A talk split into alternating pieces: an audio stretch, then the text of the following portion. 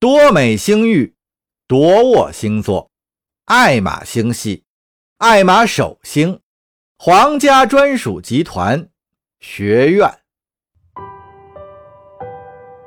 橙黄色的艾玛恒星照耀四方。弗里克·格兰奇独自在私人船舱里，随一艘帝国战舰抵达了皇室专属集团空间站。他面前摆着当初侍奉皇室，也就是担任神学理事会审判长时所穿的束腰长袍。看着这些袍子，他愈发的憎恨自己。相比之下，他更向往雷特福德号上的悲惨生活，尽管当时的记忆是以受虐为主。那艘小船上焕发着希望的光芒，和现在的新生活一比，就能从中寻出蛛丝马迹。首先是盖博，他生来一副菩萨心肠，渴望治病救人。其次是琼纳斯，不管这位船长的动机是什么，他确实救了自己一命。还有没有必要活下去？这回再没有别人替他做决定了，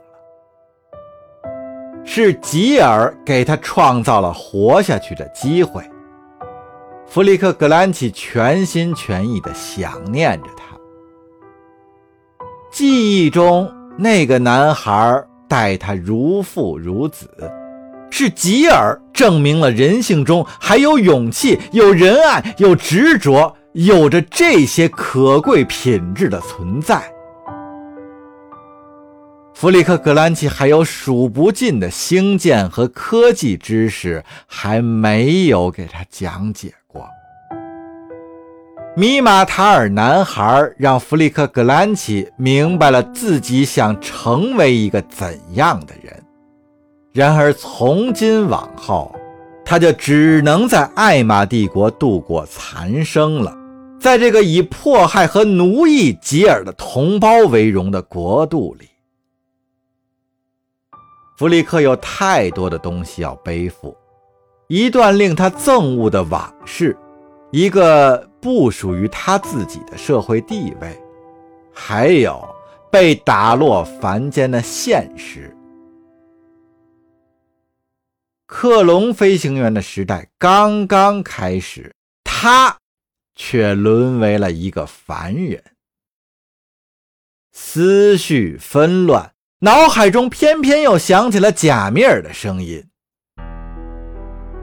弗里克。”他稳了稳情绪，抬头一看，眼前是庞大的空间站机库，贾米尔·萨拉姆那艘伤痕累累的地狱天使机就在前方，被一长排帝国战舰众星捧月似的围在中间。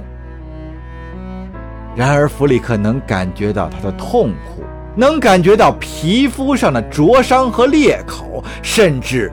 还有心灵上的煎熬。已经把握住自己的命运了，对吧？他倒吸了一口气。和你一样，这也不是我的选择。拜托你，弗里克·格兰奇说道：“别再打扰我了。”你记忆中的那个人不是我，而我也不认识你，弗里克。原来的那个怪物似的你，现在在我的身体里，是你把他带进来的。弗里克把脸埋进掌心。现在除了你之外，所有人。都信仰那个一味推崇艾玛霸权的恶神，求你了，弗里克，站在我这边吧，我们一起想办法度过这个黑暗的时期。你会成为女皇，受亿万人的崇拜，你可以违背我的意愿，让我侍奉你。弗里克喘着粗气，泪眼婆娑地凝望着金光闪耀的船壳。只是，从今往后，你都会一直、一直孤单下去，一直到死为止。